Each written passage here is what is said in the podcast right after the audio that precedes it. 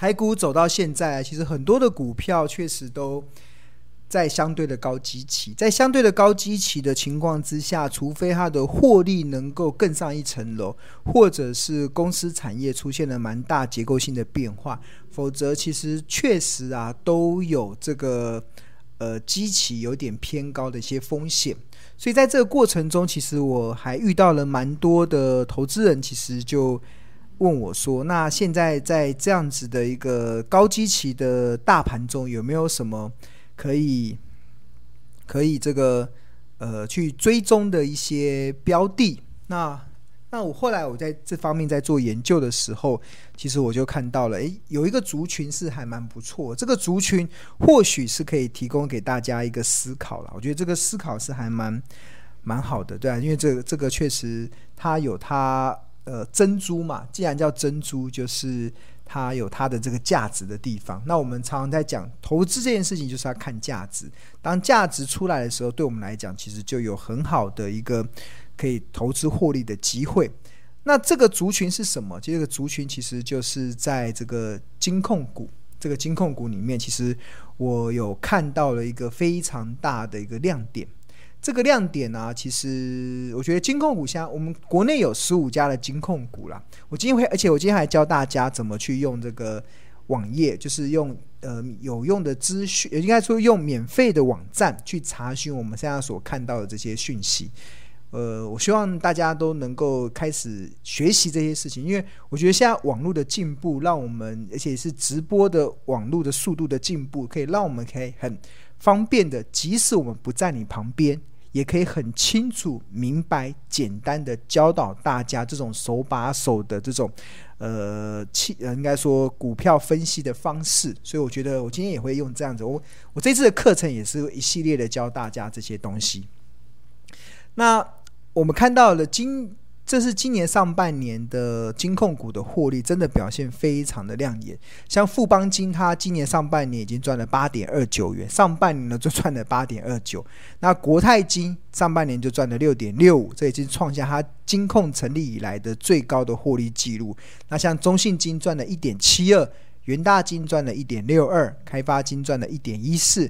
台新金赚了一点一块，星光金赚了一点零三，这都半年哦，半年而已哦。兆丰金赚了零点九二，第一金赚了零点八五，玉山金赚了零点八一，国票金赚了零点七九，永丰金赚了零点七六，和库金赚了零点七三，华南金赚了零点七二，日盛金赚了零点五二。这个获利的表现真的非常的好。那整体而言啊，十五家金控上半年啊合计赚了三千四百一十五亿元，较去年同期其实是大增了九十八 percent 哦，将近快出现一倍的成长的一个力道，这是真的是赚翻了。那十一在这十五家金控中有十一家晋升到获利。出现一百亿的这个百亿俱乐部，那其中开发金、国泰金、华南金上半年的获利啊，就超过去年一整年，是目前看起来表现获利最好的。如果以它跟自己相比，这三家公司上半年就获利超过去年的一整年。那获利主要提升的主因是包含三个，一个是台湾的景气佳，因为景气好，大家知道金控他们有三个主要的主体。主要的子公司，一个是银行，一个是寿险，另外一个是证券。那银行他们主要获利的来源是银行的放款跟存款之间的存放款的利差。那如果放款出去的出现了倒账，就变呆账，那就会影响企业的获利。那企业为什么会倒账？通常都是因为。呃，企业周转不灵，遇到景气不好，所以企业倒账，所以跟银行借的钱就还不回来。那在今年五月以前呢、其实台湾的整体的景气是相较于全世界来讲是非常的好，所以我们企业违约率负变成呆账。跟银行借钱变呆账的比例也相对较低，所以也支持了银行的获利的提升。那另外，银行他们还要赚的是存放款那个利差嘛？那大家知道现在的利率已经开始已经。不跌了，像之前的利率一直跌，一直打打打到现在已经快在一趴以下。现在好像一年的定存利率已经剩下零点八以下了，所以零点八趴以下，这个都会影响银行的获利了。那目前看起来，整个低利率的环环境跟低利率的条件，应该未来会出现止跌回升，这个也会影响到银行的获利的表现，而且还会影响到寿险公司他们在投资的一些绩效的表现，因为他们的这个无风险的利率会做了一些调整。那第三个其实就是全球资本市场走大多头。大家知道，金控我刚才有提到，金控有三个主要的子公司，有银行、寿险跟证券。那寿险拿了保护拿了保护的钱，他们就会开始去做资产的配置。那在做资产的配置中，如果股市表现好，他们就会存在很大的资本利得。所以我们看到这个金控股的获利，尤其你看。这个国富邦金跟国泰金为什么会赚这么多钱？最重要的其实就是来自于他们的寿险部位，确实是获利大要进。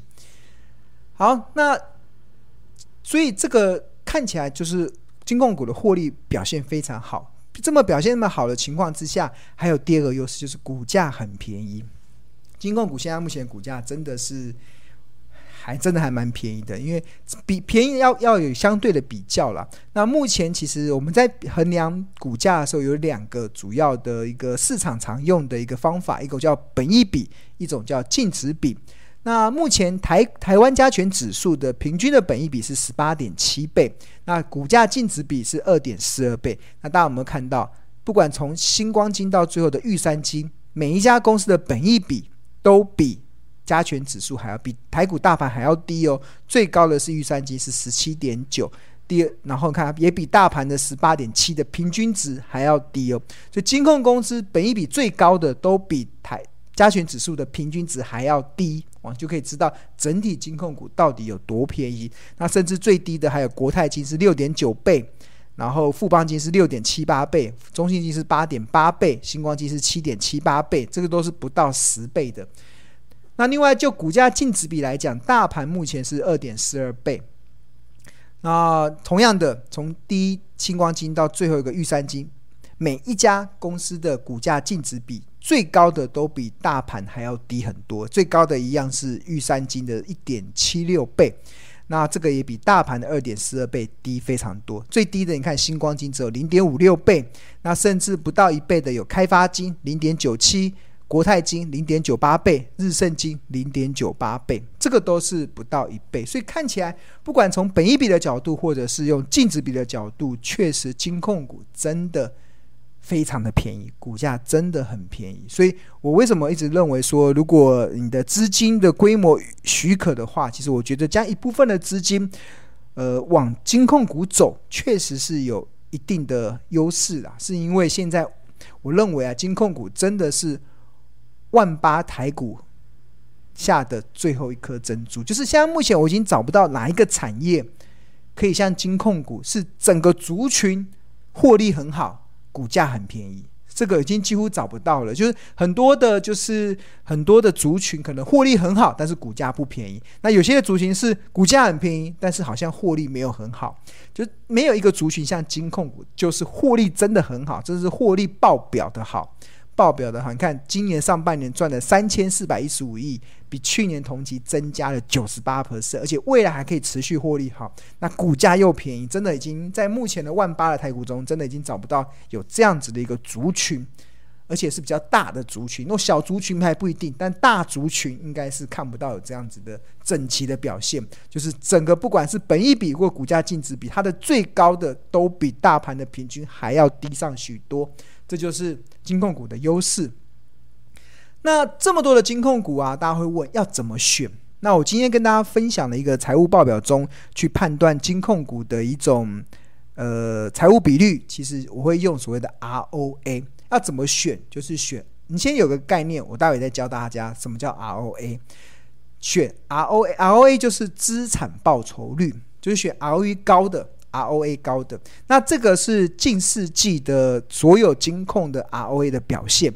那最高的是二八八九的国票金，ROA 是一点五五，然后二八八一的国国富邦金，ROA 是一点三，然后依序是二八八五的元大金，ROA 是一点二一二一 percent，然后二八八二的国泰金是一点零四 percent，二八八三的开发金是一点零三 percent，五八二零的日升金是零点九八。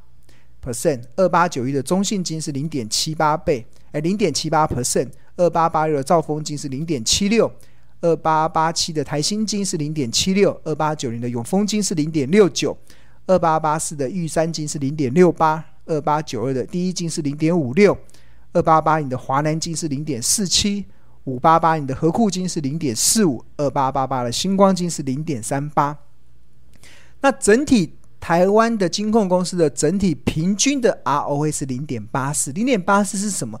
代表了每台湾的金控公司每一百块的资产中可以创造零点八四元的获利，一百块的资产可以创造零点八四。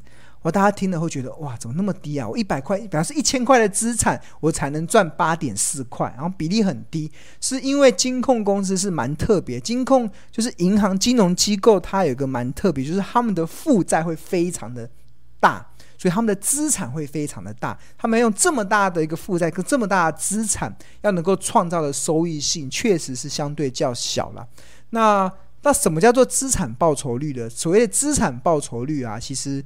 那你要先有个概念，就是我们看到的一家公司的资产负债表中，它有两个组成，一个叫负债，一个叫股东权益。那负债加上股东权益，就会是一家公司的总资产。那有了这个概念之后啊，我们就知道资产报酬率啊，其实就是用一家公司的税后净利，就是一百块的营收中有多少钱能够赚进自己公司的口袋。假设一百块中，一百块的营收中，一块钱可以真正扣掉所有成本费用之后，能够赚进自己公司的口袋，那税后净利其实就是一块钱嘛。然后去除以它的总资产，如果总资产是可能一家公司的总资产是呃呃一百。一百一百块的话，那就一除以一百，那得出一趴，就是它的资产报酬率 ROA。那对金控公司来讲啊，所有我们把钱放在银行的存款，或者是保险公司跟保户所收的保费，全部都是金控公司的负债。所以基本上所有的金融机构，他们的负债比都非常的高。在这么高的负债比啊，你会一看 ROE 会有点失真，因为 R 会影响非常大。所以我们一般来讲，我们看金控要用 ROA。那 ROE 其实是股神巴菲特他们所倡导评量一家企业的一个非常重要的财务比率表。那这个 ROE 的计算方式，税后净利去除以股东权益。那但是金控公司我们是要看 ROA。那现在大家有这个逻辑，有个这个观念就好。那这个 ROA 啊，呃，ROA 要怎么去找？那我们刚才所提到这要怎么去找？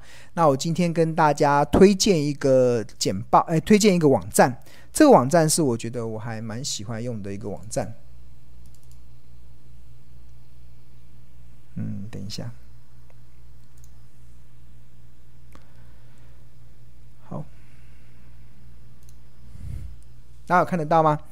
这样画面清楚吗？我们现在进入到有一个网网站，这个是我现在目前发现市面上免费的资讯中，还蛮多收入了财务报表的资讯，还有呃一些蛮好用的一个软体。那我觉得一个一个资讯啊，这个是电脑版的、平板的、手机都可以用。所以如果呃，所以这个就是网站教大家的。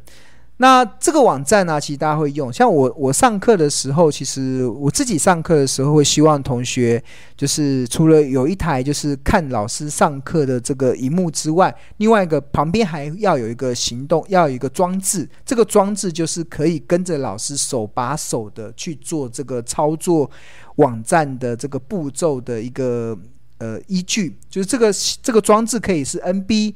也可以是 PC，也可以是电脑，也可以是手机，也可以是平板电脑。那手机因为荧幕太小，所以我会建议至少要荧幕大一点，像要平板电脑。像我自己，像我自己上课的时候，我就教大家要有要拿一个平板电脑，平板电脑，然后要有一台计算机，一台计算机，然后还有一支笔，然后一张纸。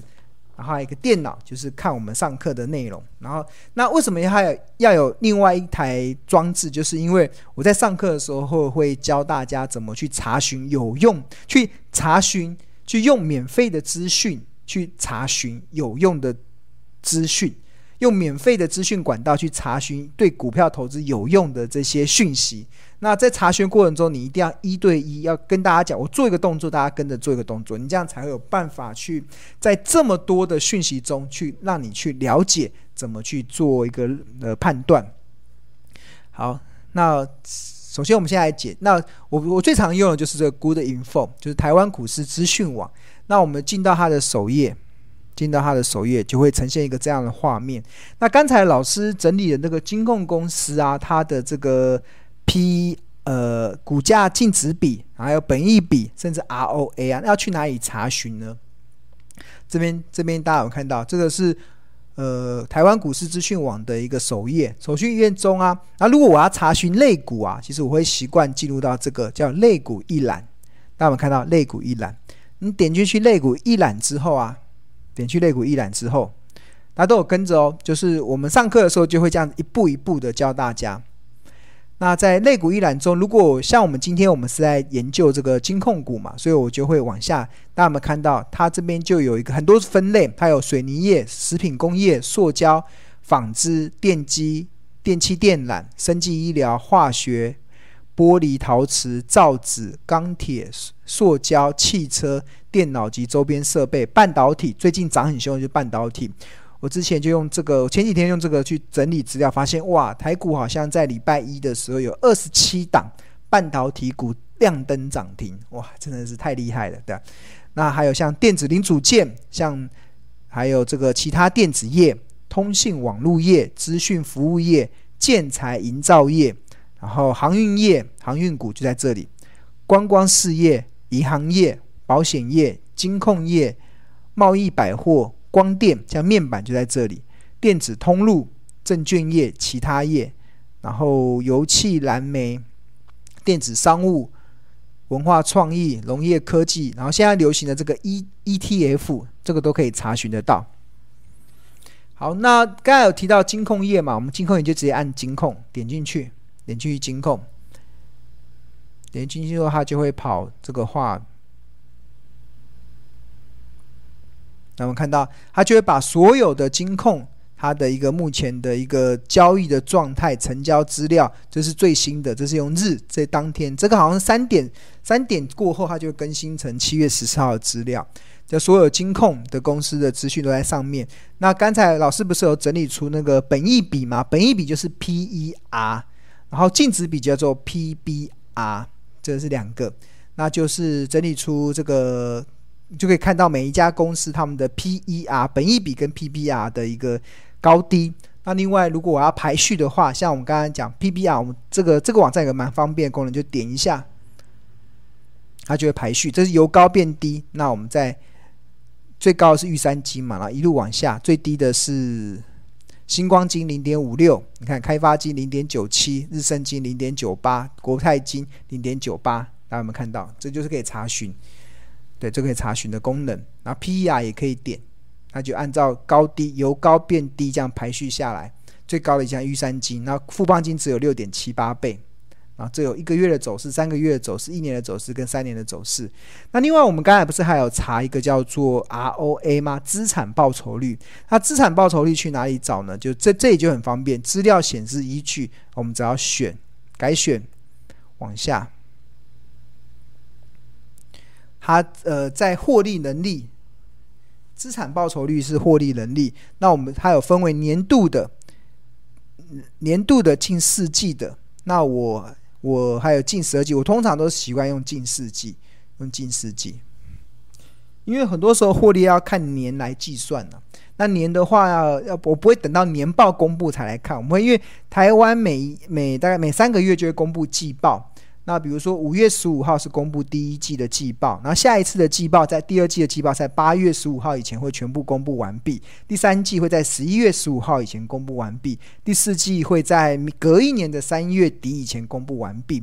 所以其实呃，如果用近，因为台湾每一季都会公每一季都会公布季报，所以我们就会有用近四季的，就比较能够统整出一年的一个数字。那这边有获利能力嘛？这边有看到。有 EPS，有 ROE，有 ROA。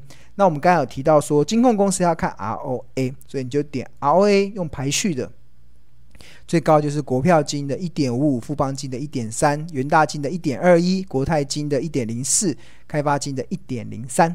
就是可以马上选择出来。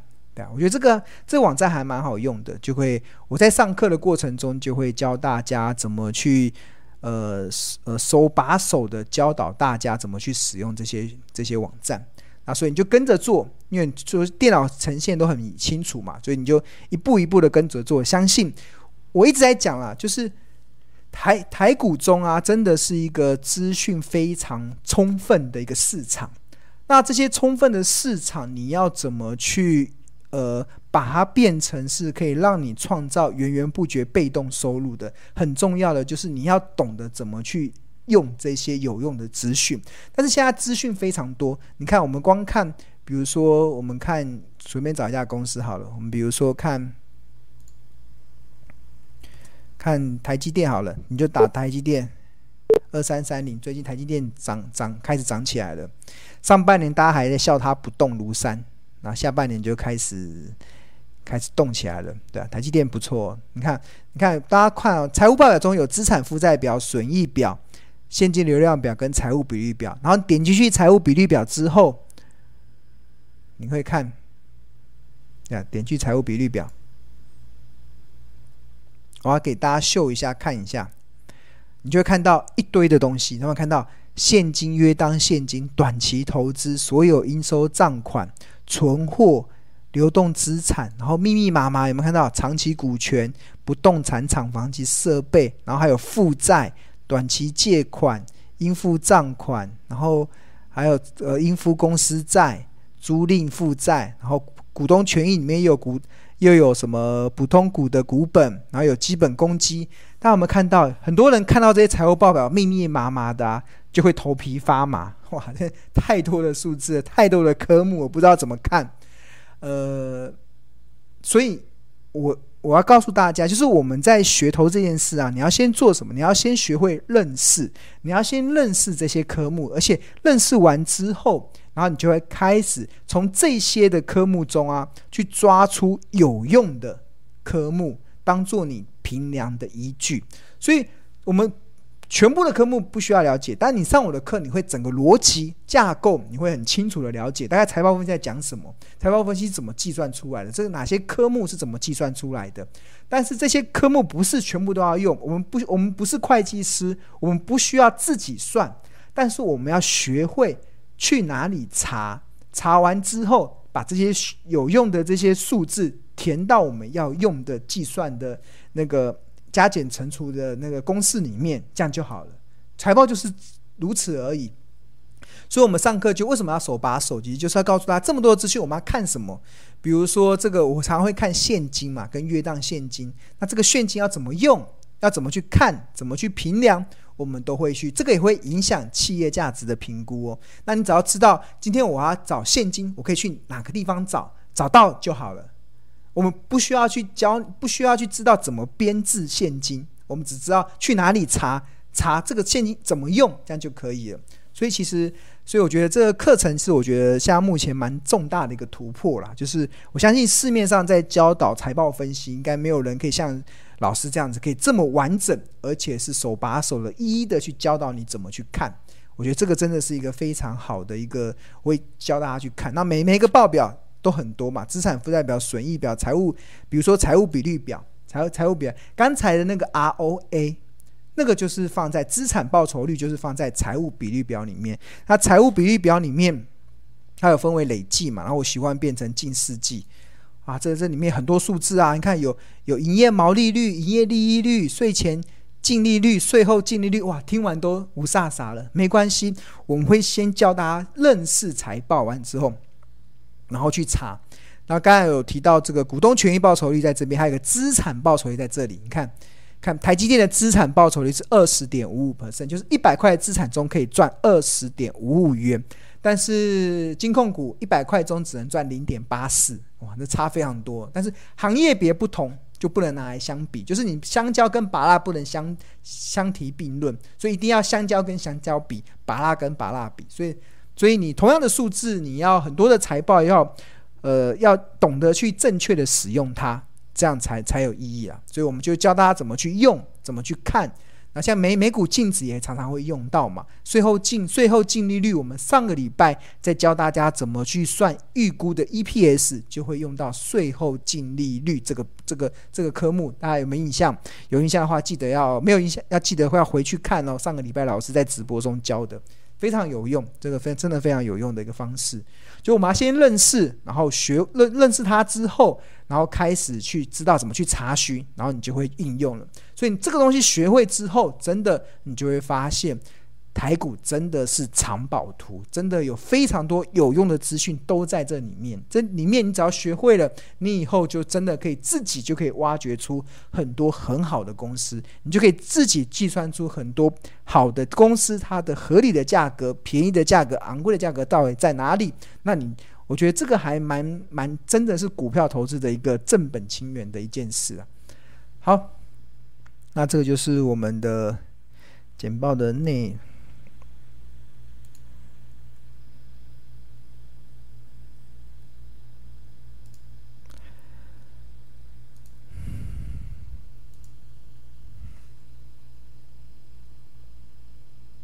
好，我们重新回到简报。我要调一下那个简报，这样我想要用。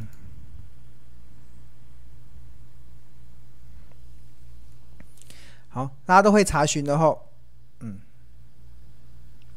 就刚才讲嘛，就是你看我们刚才不是有查询净值比吗？金控公司的本益比、净值比，我上面所秀的都是今天最新的数字哦。那最新的数据怎么查？其实我们就刚才。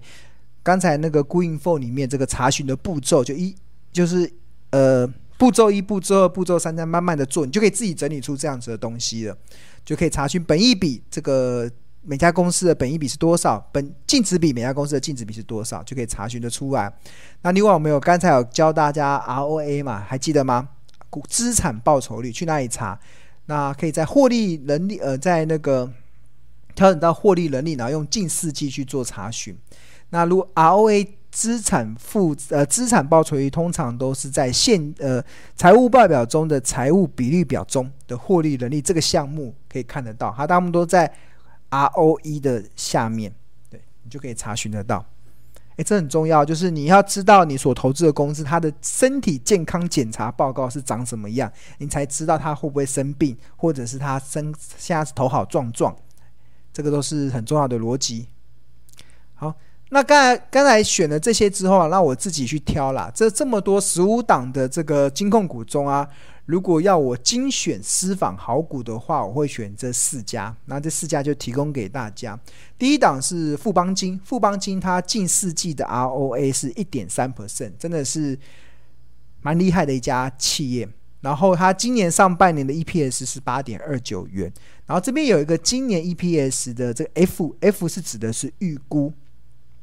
那这个今年 E P E P S 的 F 预估啊，我是用全体法人预估的平均值，因为基本上我我这边有去整理每一家券商投顾，不管是外资的或者是内本土的外资或内资的不同券商、不同投顾他们所发布的报告，那我会去整理这些呃报告，他们这些法人的预估的平均值。诶，所以你们觉得定投资家日报很好？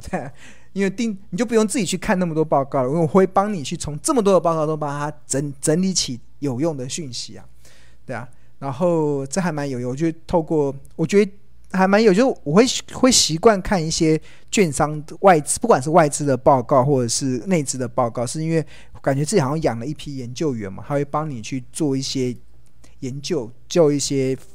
呃，报告，那这些就让你协助判断。那他们去做完报告之后，我们只要从里面报告中去抓有用的讯息出来，作为我们决策判断的依据。那这个就很重要，对啊。好。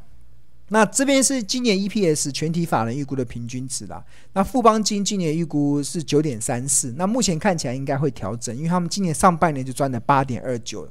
那我这边有讲一个小 paper 啦，我认为这这上面的四家公司啊，他们今年合理的目标价就是今年的 EPS 乘上十倍，大概就差不多，就大概会应该会到。换言之，如果富邦金今年的 EPS 以法人的预估平均值是九点三四，乘上十倍。九十三点四，就是它今应该合合理的一个目标价。所以以它今天七月十四号的股价七十八点一来看的话，其实还还有一点空间哦。那像国泰金今年法人 EPS 的预估是六点八二，哇，这个应该会往上。那但上半年 EPS 是已经缴出六点六五了，所以应该接下来的法人预估的平均只会往上。所以乘以十，我国泰金来到六十八块，应该不为过了，不为过。那元大金二点四三，今年的 EPS 的预估，法人的预估平均值，那上半年已经缴出一点六二了，所以乘上十的话，已经差不多到了。但是我觉得证券现在目前蛮热的，应该是有机会乘上十二倍。然后开发金这个是挪威全球最大的主权主权基金，它的第二大持。第二大的股东，开发金的现在目前第二大股东就是挪威的央行的主权基金，它今年 EPS 可以赚一点五，那今年上半年缴出一点一四，应该达到一点五不难。然后目前所以乘上十十五块，应该就是它今年应该合理的目标价。这还蛮准的，我常常就是用今年的 EPS 乘上我给它的本益比。像我我记得我在前几个礼拜上那个，嗯，上那个前。这个还蛮准的，大家可以去参考。像我记得我前几个礼拜，对啊，我前几个礼拜记得我上那个前线百分百。大家知道我每个礼拜固定上节目的时间，就是礼拜一的下午一点半到一点四十分，会跟中广的电台跟主持人夏云芬。做一个电话的连线，那这个电话连线会针对这个大盘去做一个分析，所以我很多大盘的观点都在那边会分享在听分享在听众朋友跟网络的朋友上。然后礼拜一的晚上的六点半到七点钟，会跟 News 九八电台主持人是阮木华，会有一个半个小时的一个访谈。那这个访谈过去其实是到现场直播嘛，那现在都是因为疫情的关系，都是用电话连线。那这个半个小时都会分享在网络上，这个点阅率还蛮高的，大家可以去追踪。那另外像礼拜二呃晚上。呃，礼拜二的晚上九点到十一点半，那庆龙都会蛮固定的，除非我有什么事情，不然会蛮固定的在，呃，台湾目前财经节目收视率最好的一个节目，在非凡新闻台的前线百分百，那这边就会分享一些内容。那礼拜三就直播嘛，我会自己在自己的 Y YT 频道进行直播。那礼拜五是隔周会在那个非凡的股市现场也是分享，这个股市现场已经是。目前市场存留最久的一个股市节目，它已经播了二十几年了，太厉害了，快快三十年的时间了，对吧？没有停过。那大概就除了这些节目啊，除了这些节目，所以像我礼拜二的这个前线百分百，我前我记得前几个礼拜我就有去分析这个航运股。当时我在看长龙跟呃阳明的时候，其实我我个人呢、我在预估他们的这个。呃，整个的一个获利表现的时候，其实我就是用他们的今年法人预估的 EPS，然后乘上我当时认为大概八到十倍左右的本益比，大概就差不多了。那我那个时候预估的，他们不管是长隆或者是阳明，他们的法人在当时的 EPS 大概都是预估大概在二十到二十一块左右。当然后续都上调，但是我就不重要，重要是我们一开始切入的点，认为它合理的价格的一个点，那大概就二十到二十一。然后那时候我记得杨明跟呃跟长隆那个时候的，那时候万海已经喷出了，对啊，那杨明跟长隆大概股价都还在一百多块，然后那时候我就我就直接说，那这个就是用这个本益，用这个 EPS 在二十到二十一块，就乘上十倍左右的本益比，大概就是它的目标价，对啊，那这一波。这两档股票真的就很快的涨到两百块之上，然后再涨就有一定的压力了，对啊。那当然法人会继续调嘛，可能就把它今年 EPS 调到三十块或什么，那都不重要。一开重要是一开始的那个数字，一开始的数字，这非常的确认，对啊。好，那这个这个今天的内容大概就是这边，然后还是跟大家推荐啊，就是现在来报名我的课程，其实有六大好康。那这六大好康其实就除了这个，等一下，我看一下我的简报。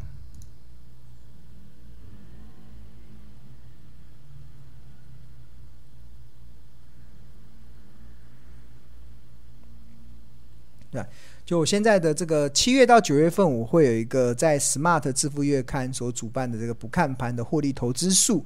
那在七月二十三号晚上六点报名之前，都享有六大好康。这六大好康其实就是第一个，就是你可以立即收看第一堂课，就是你现在报名之后，你可以马上收看第一堂课。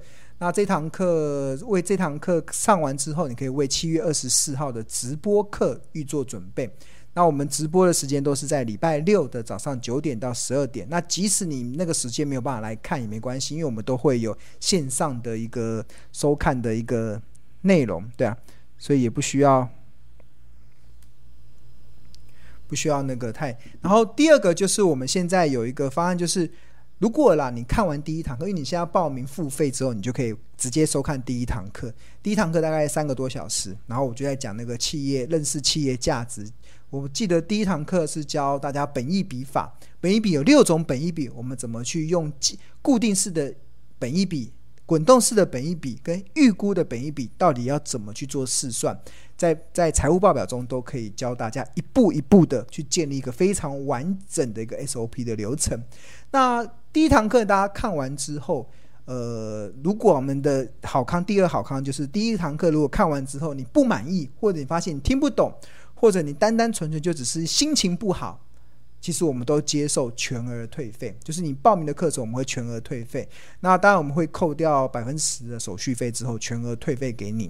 所以你如果你不确定，因为毕竟这个课程其实是有一点价格，所以我觉得很多人会觉得，呃，到底值不值得做这样子的投资？那我一直认为啊，其实投资自己真的是稳赚不赔，就是你把这些东西学会了，你就可以真的去创造出。源源不绝在股市提款的一个能力，其实我非常多上过我非常呃上过我课的同学，最后都有这种感受，就是这个课程真的是物超所值，而且投资自己真的稳赚不赔。那第三，所以你我们第二好看就是看完第一堂课之后，如果你不满意，我们可以全额退费。那第三个就是你上课的影片啊，我们这个这个七到九月份的这段时间的影片，你都可以重复收看六十天，所以没有地域的限制，没有时间的限制，你可以不断的重复看，看一遍不懂没关系，可以看两遍，两遍还不懂也没关系，可以看三遍，就可以一直重复看下去。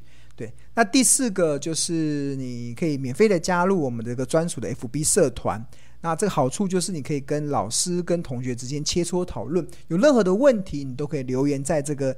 FB 的社团里面，那这个 FB 的社团里面，我基本上的留言，只要是我们上课的同学，我都会去回答。那如果我漏掉的，我的助教也会提醒我有些问题要去做回答。那所以我基本上我都会，找上课的同学，我都会都会去做一个回答的动作。那第三个，在第第六个就是好康，就是现在目前加购《投资家日报》可以现省三千块，所以现在报名可以一次六大课程。那报名的方式其实。